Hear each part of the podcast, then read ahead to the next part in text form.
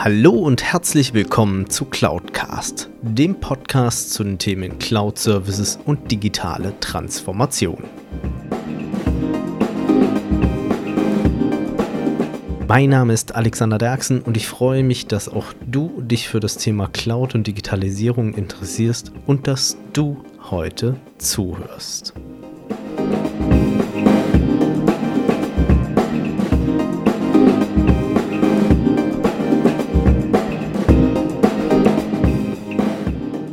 Ja, hallo zusammen und herzlich willkommen zu Folge 70 von Cloudcast.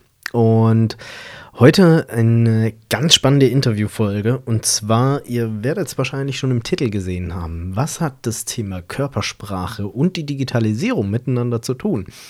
Und dazu habe ich mich mit dem Körpersprache-Experten im deutschsprachigen Raum, wobei ich glaube auch weltweit unterhalten. Das heutige Interview ist zusammen entstanden mit Stefan Werra. Und sicherlich seid ihr schon extrem drauf gespannt.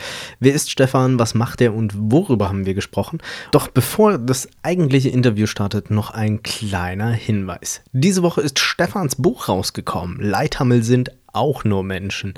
Unten in den Shownotes findet ihr den entsprechenden Link da dazu, wie ihr das Buch erwerben könnt. Wenn ihr ein bisschen mehr dazu erfahren möchtet, was so unter anderem auch drin vorkommt, dann bleibt ganz bis zum Schluss dran, denn natürlich haben wir auch über Stefans Bucherscheinung gesprochen. Und damit möchte ich euch nicht länger auf die Folter spannen und wünsche euch viel Spaß beim Interview mit Stefan Werra. Dann zum Schluss fällt einem doch immer wieder ein, dass man doch etwas sagen wollte. Natürlich ist auch dieses Interview wieder auf YouTube zu sehen. Schaut dazu gerne auf meinem YouTube-Kanal vorbei, entweder auf youtube.cloud-cast.de oder schaut dazu in den Show Notes. Dadurch, dass es natürlich auch heute um das Thema Körpersprache geht, ist es natürlich auch sehr empfehlenswert, sich das Ganze auf YouTube anzuschauen. Und wenn ihr keine Folge mehr verpassen möchtet, dann dort auch einfach auf Abonnieren klicken. Und jetzt aber wirklich zum Interview mit Stefan Werra.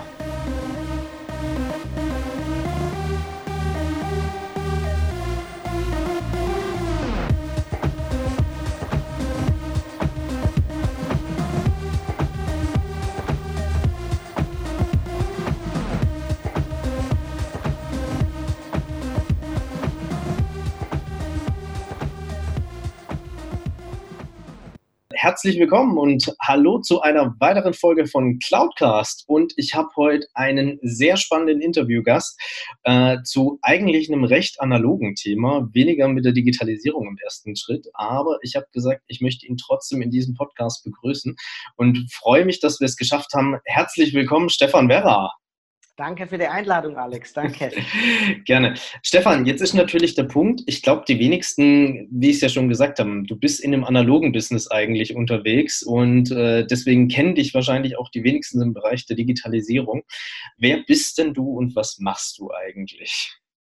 Also Business ist bei mir wahrscheinlich der falsche Ausdruck. Ich beschäftige mich seit über 20 Jahren mit der Körpersprache und zwar mit der menschlichen Körpersprache und äh, betreibt das sehr fundiert. Ich bin weltweit unterwegs, ähm, auf Universitäten, Universitätskliniken, ähm, halte sehr viele Vorträge. Im Jahr 2018 haben mir über 100.000 Menschen zugehört ähm, und wie gesagt auf der ganzen Welt. Und ich glaube, das ist für die Digitalisierung auch wichtig zu erkennen, dass wenn es ums Thema Körpersprache geht, wir uns weit ähnlicher sind, als wir uns unterscheiden.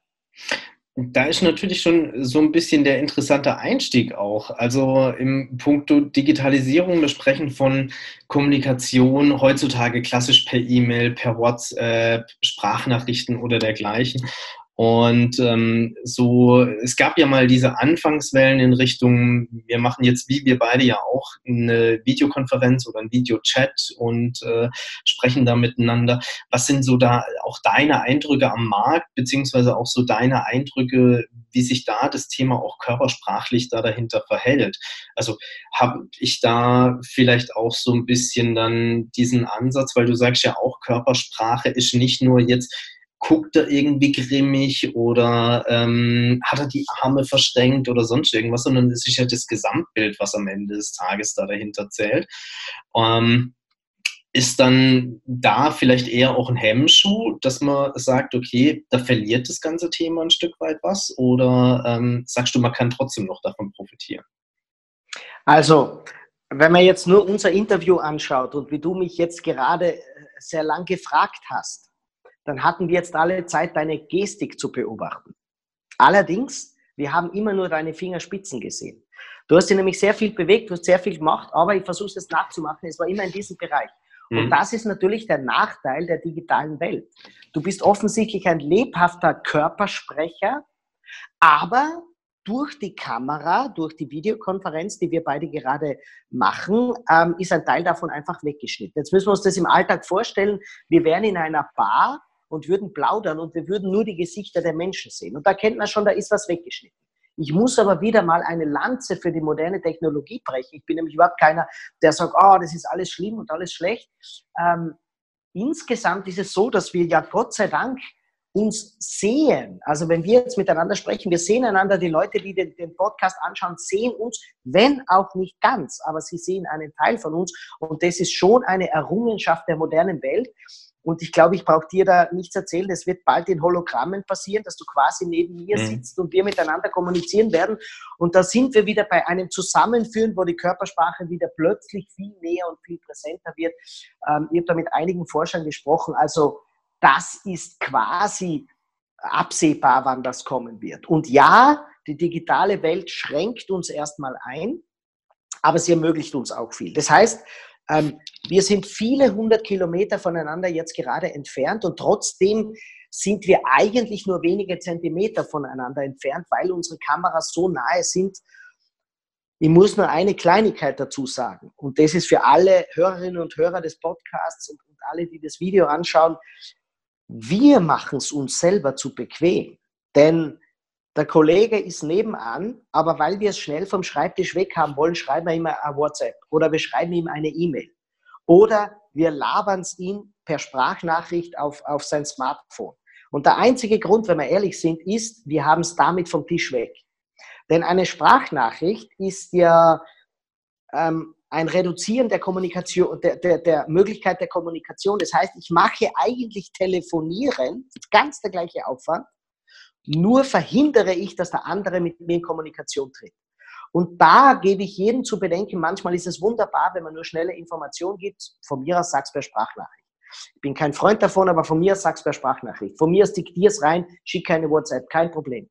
Wenn allerdings die Kommunikation so weit reduziert wird, dass es nur mehr ich will dem anderen meine Sachen sozusagen umhängen, dann hat man die Kommunikation äh, missverstanden. Und ich kann eines sagen, erfolgreich wird jeder Mensch in der digitalen Welt nicht damit, dass er von seinem Schreibtisch jemandem anderen was gegeben hat, sondern indem man eine Lösung gemeinsam findet. Und da sehe ich ein Missverständnis, wie man die digitale Welt für sich nützt.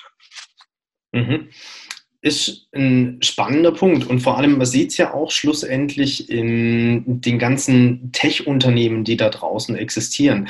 Es ist ja jetzt nicht so, dass äh, eine Apple oder eine Microsoft oder wer auch immer am Ende des Tages auch nur darauf setzt und sagt, wir bringen jetzt irgendwie ein Newsletter raus oder ähm, bringen das neueste iPhone irgendwie als einfache Pressemeldung raus, sondern dort wird ja auch noch mit der ganzen Körpersprache, auch mit der Inszenierung da dahinter gearbeitet. Jeder kennt die legendären Präsentationen von Steve Jobs da dahinter auch, äh, die extrem lebhaft auch gestaltet waren, minütlich beziehungsweise sekündlich durchgetaktet. Und ähm, da stellt man ja auch dann wieder fest, okay, es kann nicht nur die digitale Welt geben, sondern man muss dann auch schauen, wie bringe ich mich persönlich als Mensch dann auch da dahinter ein und kann auch dem Gegenüber dann auch signalisieren, wie ist gerade meine Stimmung, passt es, harmonisiert es auch.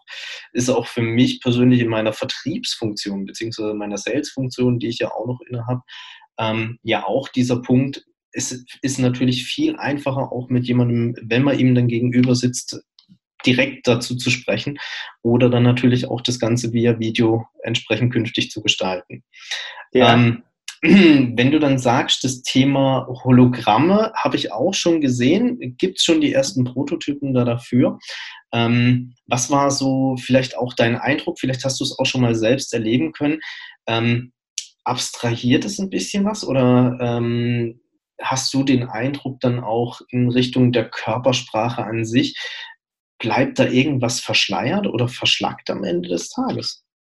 Also ganz zu Beginn, das sind keine Prototypen. Es werden Welttourneen von Musikern, von verstorbenen Musikern gemacht. Ronnie James Dio, ein Rockmusiker, der verstorben ist vor was in zehn Jahren circa, der ist auf Welttournee, seine Band spielt nur er ist als Hologramm. Also das ist weit über das, über das Prototypenstadium hinaus. Man, mhm. äh, es gibt Verhandlungen, dass eine Michael Jackson Tour passiert mit ihm als Hologramm.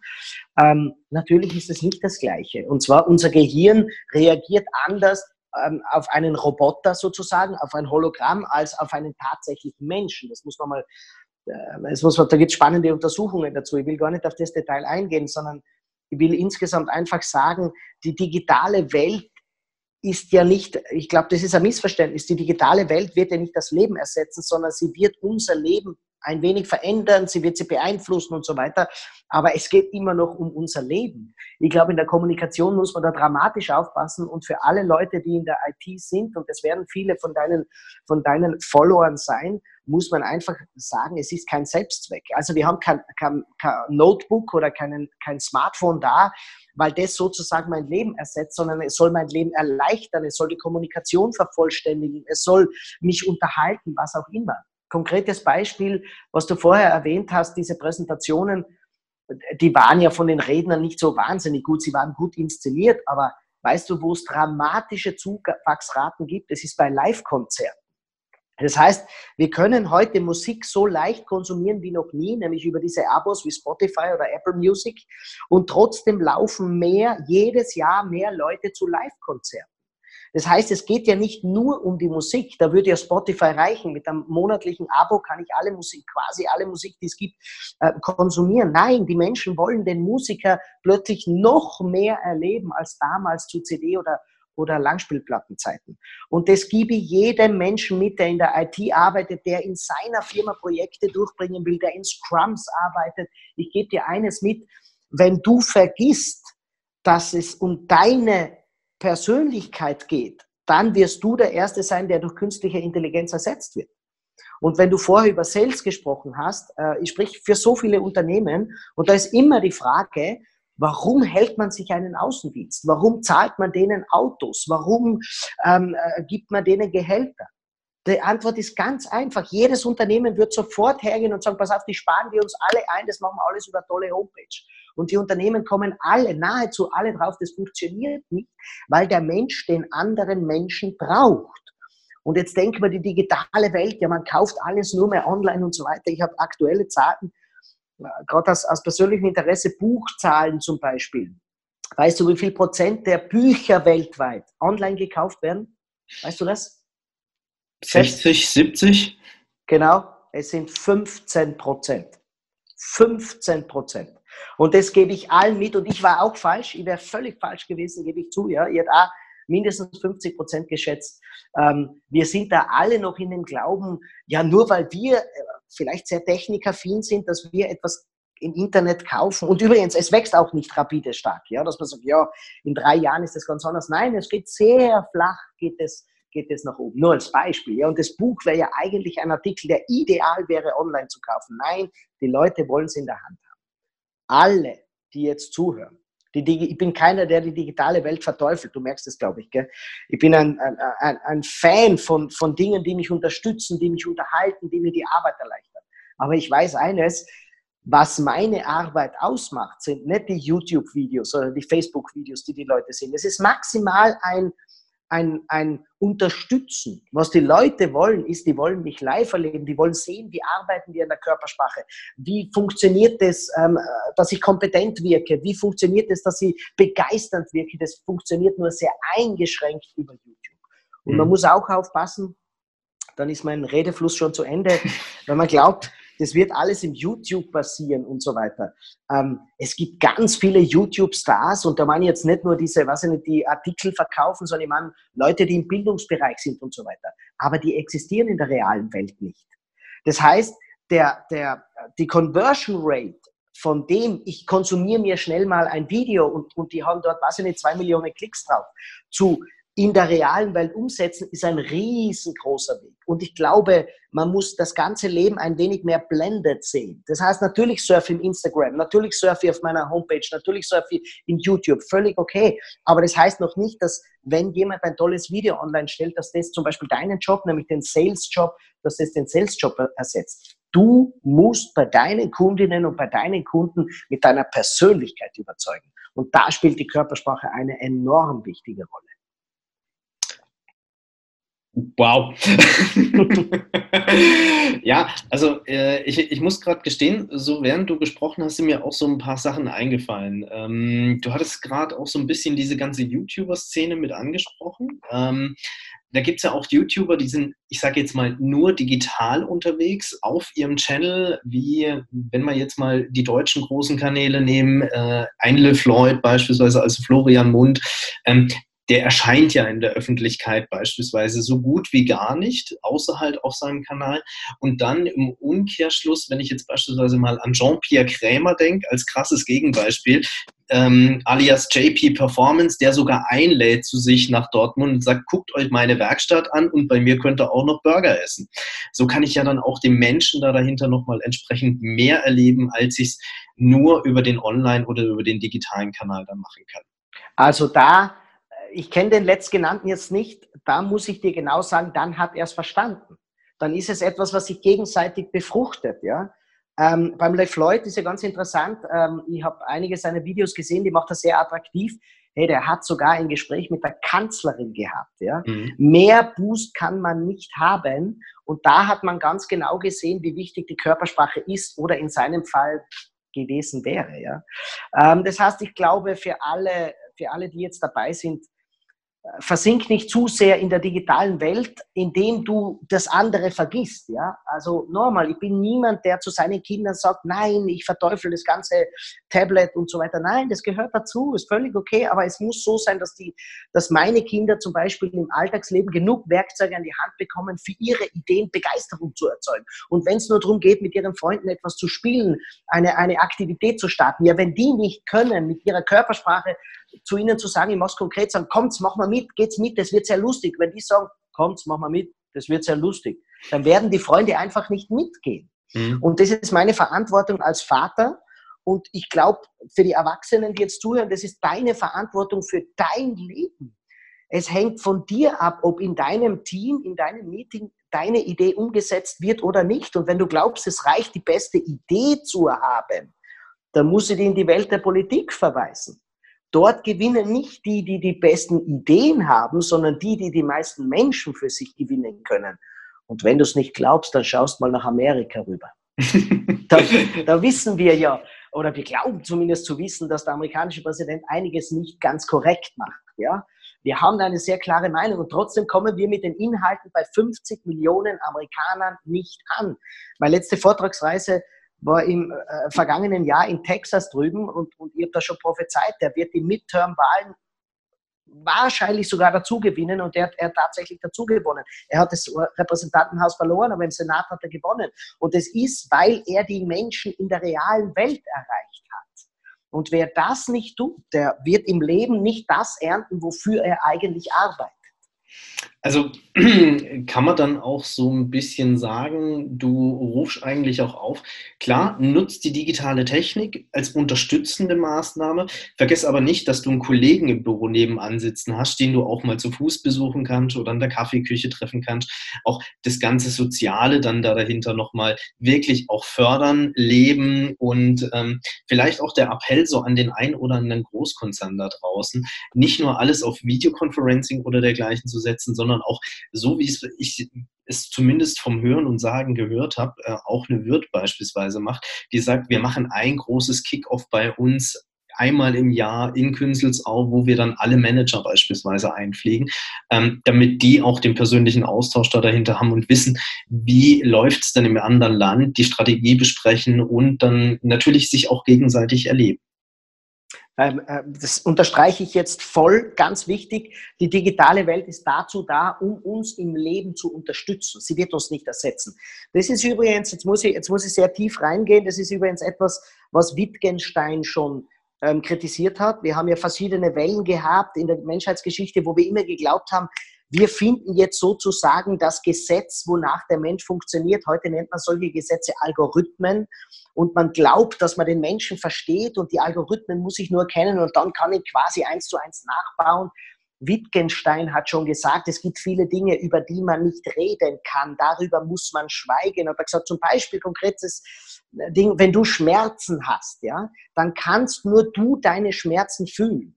Selbst wenn du sie beschreibst, wir werden deine Schmerzen niemals erkennen. Wenn du Freude verspürst, ist es das ganz das Gleiche. Du kannst es nur ausdrücken. Jetzt zu glauben, ja, wenn ich den Algorithmus vom Alex endlich habe, dann können wir seine Schmerzen auf alle Menschen sozusagen reproduzieren, funktioniert nicht. Und da bin ich ein großer Kritiker, auch der Medien übrigens, die immer aufspringen, wenn irgendeine IT-Bude eine kleine Technik neu erfunden hat und dann springen sie auf und geht, jetzt werden wir den Menschen ersetzen. Nein, das werden wertvolle Unterstützer unseres Alltags sein. Und der kluge IT-Unternehmer nebenbei hat mir kürzlich gesagt, wir werden den Arzt ersetzen, aber nicht die Krankenschwester. Was er damit gemeint hat, ist, Operationen, Diagnosen können Computer, Roboter unglaublich präzise und unglaublich genau, wahrscheinlich genauer als der Mensch. Und es wird noch viel besser werden. Was, de, was der Roboter aber nicht kann, ist einem Patienten Hoffnung geben, Visionen geben, ähm, Zuversicht zu geben, menschliche Nähe zu geben. Das wird nicht mit einem Algorithmus ersetzbar sein. Ist ein guter Punkt und auch eine sehr gute Überleitung so zum nächsten Thema auch, finde ich gerade. Ähm, ich bin voll und ganz bei dir. Das zwischenmenschliche muss da dazugehören. Und es ist ja auch so, gerade in dem ganzen Kontext Digitalisierung und auch Outsourcing und dergleichen, kommen ja die unterschiedlichsten Themen dann da dahinter auf. Ich habe ähm, verschiedene Situationen da, da draußen, wo entweder eine Geschäftsleitung sagt, wir müssen jetzt eine Digitalisierung starten oder wir müssen ähm, einen Cloud-Service einführen oder dergleichen, weil wir müssen unsere Mannschaft runterschrubben oder sonst irgendwas. Oder natürlich gibt es ja auch ganz viele pfiffige Administratoren oder Azubis da draußen, die haben eine wunderbar tolle Idee. Ähm, hast du da so ein paar Quick-Wins oder kleine Tipps, ähm, wie man sich da vielleicht verhalten kann, auch körpersprachlich das Ganze einfach für sich nutzen oder auch vielleicht auch inszenieren kann am Ende des Tages, um entweder meine Idee zu verkaufen oder auch vielleicht dann auch festzustellen, ähm, passt es vom anderen her auch oder äh, stellt er sich mir jetzt gegenüber quer und ähm, wie ich ja auch schon zu Eingang gesagt habe, du siehst das Ganze ja auch unter einem gewissen Gesamtkontext am Ende des Tages, wenn du da vielleicht ein paar Worte dazu verlieren kannst, anstatt dieses klassische, er hat die Arme verschränkt, er ist verschlossen. Mhm. Also da müssen wir uns schauen, wie funktioniert denn unser Gehirn. Und das Erste ist, am Meeting beginnt, die Kollegen kommen rein und jetzt äh, entscheidet unser Gehirn sehr schnell, sind die Kollegen eine Ressource für mich oder will ich sie eher schnell wieder loswerden? Das kennt ihr alle von einem Meeting, du gehst rein und denkst, um Gottes Willen, der Langweiler wieder. Das heißt, das Gehirn hat sich entschieden, ich will den nur schnell wie möglich loswerden. Ähm, das heißt, was man als erstes machen muss, du musst attraktiv für die anderen sein. Und da ist ganz einfach, achte darauf, dass die Linien deines Körpers nach oben gehen. Was sind Linien? Linien sind das, was ich jetzt die ganze Zeit mache, während ich mit dir spreche. Das sind zum Beispiel die Augenbrauen. Ich hebe immer wieder die Augenbrauen. Ja? Ich hebe immer wieder die Mundwinkel. Das machst du übrigens auch sehr oft. Wir beide heben immer wieder die Hände nach oben. Das heißt, es ist so, wenn wir wenig Energie in uns spüren, dann gewinnt die Gravitation. Das heißt, alles fällt nach unten. Das suggeriert aber auch wieder dem anderen, hier ist wenig Energie im Raum, es gibt keine Gefahren, es gibt keine nichts, keine Nahrung zum Beispiel, um es auf Neandertalerisch zu sprechen, es gibt keine Nahrung, wo ich jetzt aktiv werden würde. Das heißt, es ist nichts, wo ich meine Aufmerksamkeit hinrichten müsste. Wenn aber jetzt plötzlich jemand so macht, wie ich das jetzt gerade gemacht habe, Augen aufgerissen, die Muskeln blitzschnell angespannt, dann haben alle das Gefühl, ui, jetzt passiert etwas. Und wenn man also in den Raum reingeht und man sieht nur den einen Kollegen, begrüße ihn genauso wie ich es mache, blitzschnell hebst du die Augenbrauen, die Mundwinkler oben und sagst du ihm Hallo, schön, dass du auch hier bist. Weil was passiert meistens in Firmen, wenn man sagt, ah, du bist auch wieder hier. Und alle Linien bleiben nach unten und damit bist du keine Ressource für den anderen. So einfach ist es. Vielleicht können wir dann noch später ähm, über mein Buch reden, weil ich gebe jedem ein Mittel mit, wo er das ganz leicht erkennen kann und wo er es jeden Abend im Fernsehen sogar sieht. Und ähm, das Zweite ist, du musst eine Ressource sein, indem du Energie zeigst. wie gesagt, Linien müssen nach oben gehen. Und das Zweite ist, sei abwechslungsreich in deiner Präsentation, in deiner Argumentation. Und damit meine ich nicht den Inhalt unbedingt, sondern ich meine rein körpersprachlich und das ist unglaublich einfach.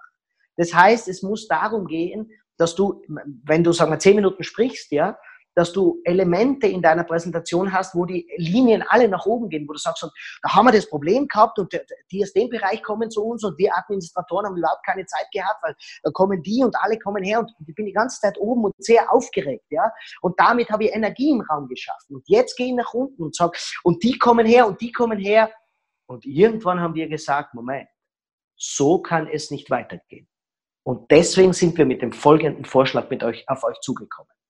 Aber ich sage es gleich und jetzt gehe ich wieder nach oben. Ich sage es gleich, so einfach wird es nicht. Es gibt nämlich drei Punkte. Und der erste und der zweite und der dritte, die können wir nicht einzeln rausholen, weil das Allerwichtigste ist, und jetzt gehen wir wieder nach unten, dass wir die Schritte eins nach dem anderen machen. Und damit habe ich jetzt nur in was eine 30 Sekunden dir kurz gezeigt, wie man attraktiv spricht, ohne dass du Schauspieler sein musst, ohne dass du ein Italiener in deiner Körpersprache sein musst. Einfach abwechseln zwischen Elementen, die nach oben gehen und Elementen, die unglaublich beruhigen. Viel zu oft sind wir zumindest im deutschsprachigen Raum viel zu ruhig. Schau in den Deutschen Bundestag und du weißt, was ich meine. Ich, ich, ich sehe jetzt gerade schon ganz viele Zuhörer beziehungsweise auch Zuschauer dieses Podcasts da sitzen mit Zettel und Bleistift und sich aufschreiben, wie Stefan Werra diese Präsentation gemacht hat, um nächstes Mal ihrem Chef das nächste Projekt zu verkaufen und dann zu schauen, dass sie das Budget bekommen. Ja, unbedingt, unbedingt. Bitte Cloud von mir. Ja, genau, Cloud, Cloud, Cloud, ja. Genau.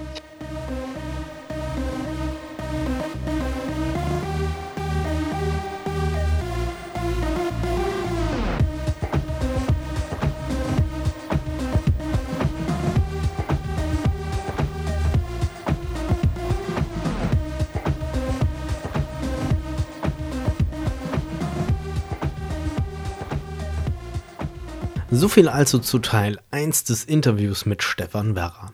Seid gespannt, in Teil 2 sprechen wir unter anderem auch noch ein bisschen mehr über sein Buch natürlich. Er hat jetzt schon den ein oder anderen Einblick natürlich gegeben, allerdings indirekterweise. Und worüber wir auch noch sprechen, ist, wie das Thema Change Management zu behandeln ist. Seid gespannt auf nächste Woche. Ich freue mich bis dahin. Danke euch recht herzlich fürs Zuhören und macht's gut. Euer Alex Derksen. Wenn euch diese Folge gefallen hat, dann hinterlasst mir doch gerne eine Bewertung bzw. eine Rezension auf iTunes. Damit schafft ihr es, dass dieser Podcast noch mehr Leute erreicht und mehr in die Sichtbarkeit kommt. Ansonsten natürlich auch gerne teilen und äh, weiterempfehlen oder besucht auch gerne meine Webseite unter www.cloud-cast.de, beides jeweils mit C geschrieben. Dort könnt ihr auch gerne mit mir in Kontakt treten, auch gerne mit Themenvorschlägen zum Podcast.